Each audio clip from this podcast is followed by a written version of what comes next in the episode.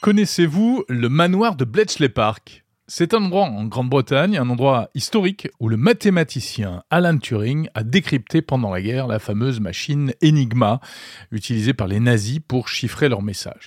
Un lieu historique donc, euh, transformé euh, cette semaine, 1er et 2 novembre 2023, en haut lieu de l'intelligence artificielle, avec le premier sommet international sur l'IA organisé par le Premier ministre britannique Richie Sunak. Du beau monde, hein, le patron de Microsoft, Satya Nadella, le patron d'OpenAI, Sam Altman, Demis Hassabis de Google DeepMind ou encore Yann Lequin de Meta, et puis de nombreux responsables politiques. Objectif, faire le point sur les dangers de l'intelligence artificielle et poser les bases d'une forme de régulation. La régulation, on ne parle que de ça. En ce moment, tout le monde veut réguler. D'ailleurs, ce sommet de Bletchley Park intervient trois jours après l'adoption par le G7 donc Canada, France, Allemagne, Italie, Japon, Royaume-Uni, États-Unis, adoption d'un code de bonne conduite sur l'intelligence artificielle afin de promouvoir une IA sûre et digne de confiance. Euh, aux États-Unis également, la Maison-Blanche a rédigé une charte pour les entreprises, hein, avec un décret qui vise à contraindre les entreprises d'intelligence artificielle pour qu'elles testent leurs services avant de les diffuser. L'administration américaine a même déterré une loi datant de la guerre de Corée qui donne au président le droit d'imposer des contraintes aux entreprises au nom de la sécurité nationale.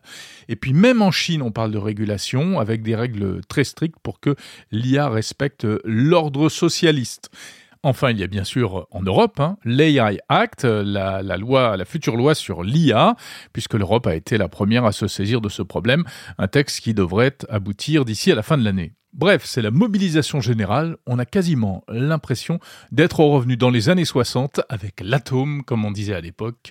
Une bombe atomique est en préparation. Des possibilités, mais aussi des risques phénoménaux sont devant nous et on sonne le tocsin. Régulation, régulation, le problème, c'est que c'est plus facile à dire qu'à faire, car ça pose plein de questions. D'abord, pourquoi réguler l'intelligence artificielle? Et surtout, comment? Pourquoi? Eh bien parce que l'IA fait peur. Alors, c'est pas tellement la perspective d'une super IA euh, qui risquerait de prendre le dessus sur l'homme, hein, un scénario à la Terminator, ça, il semble qu'il y ait peu de chances que cela arrive, quoique. Mais ce sont plutôt des risques très concrets, euh, perceptibles dès aujourd'hui, qui font peur à tout le monde. Par exemple, les risques de désinformation à grande échelle, à l'aide des deepfakes, hein, euh, dans le cadre d'une élection ou d'un conflit comme, comme celui du Proche-Orient en ce moment, on voit bien que les images ou les sons ne sont plus des preuves puisqu'on peut fabriquer à peu près tout ce qu'on veut. Il y a aussi les risques de biais liés aux algorithmes qui euh, peuvent euh, induire des discriminations entre les femmes, euh, les minorités ethniques, etc., etc. Ça, ce sont des risques identifiés et d'ores et déjà réels.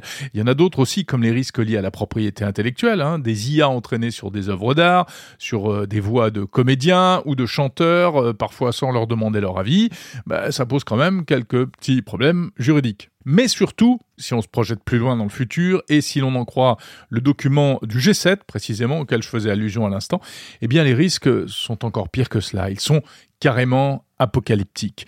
On évoque par exemple le fait que l'IA puisse être utilisée pour mener des cyberattaques, hein, euh, en produisant du code euh, très facilement pour prendre le contrôle d'infrastructures critiques. L'IA, c'est aussi la porte ouverte aux armes et aux robots euh, autonomes. Et puis l'IA pourrait, selon le G7, toujours faciliter le développement d'armes chimiques, biologiques et nucléaires en abaissant les barrières à l'entrée, y compris pour des acteurs non étatiques. Quand on lit tout ça, évidemment, on a de quoi trembler. Mais alors, comment faire? Très concrètement, le G7 propose par exemple des tests systématiques euh, des modèles d'IA avant qu'ils arrivent sur le marché, des compétitions pour trouver les failles aussi, hein, des bug bounty comme euh, en cybersécurité. L'Union européenne, elle, qui est donc en avance, veut que, et a déjà expliqué hein, que euh, les systèmes devaient être sûrs, transparents, traçables, non discriminatoires, respectueux de l'environnement, et que ces systèmes devaient être toujours supervisés par des humains. L'UE qui a défini différents niveaux de risque en fait, les risques limités, les risques élevés et les risques inacceptables.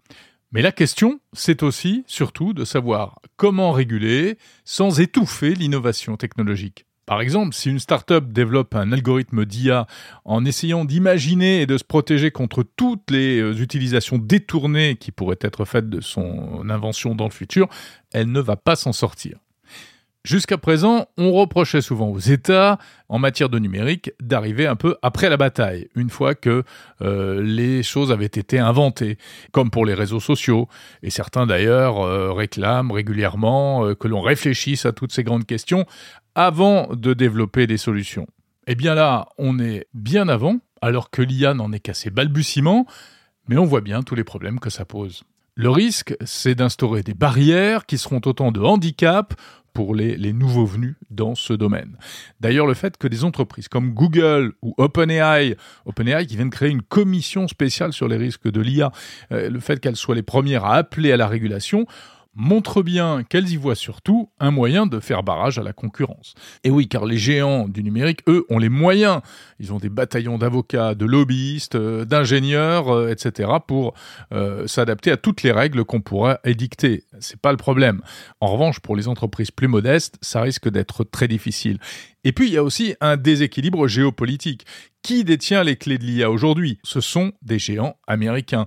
L'Europe est très en retard. Alors, si elle commence à édicter elle-même toutes sortes de règles, euh, est-ce que le risque, c'est pas finalement de se tirer une balle dans le pied?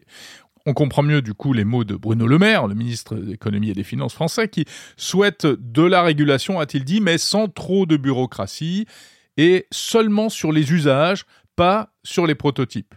Et oui, parce qu'avant de réguler, eh bien, il faut d'abord innover, il faut créer de l'IA, sinon on va se faire manger tout cru.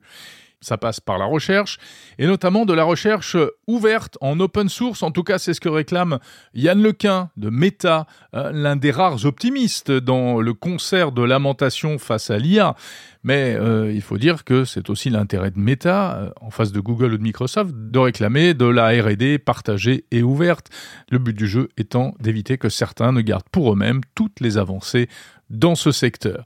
Alors derrière tout cela, on le comprend, la vraie question, c'est surtout de savoir qui, demain, contrôlera l'intelligence artificielle. Vladimir Poutine l'avait dit en son temps, celui qui dominera l'IA dominera le monde. Et c'est bien ça le véritable enjeu de la régulation.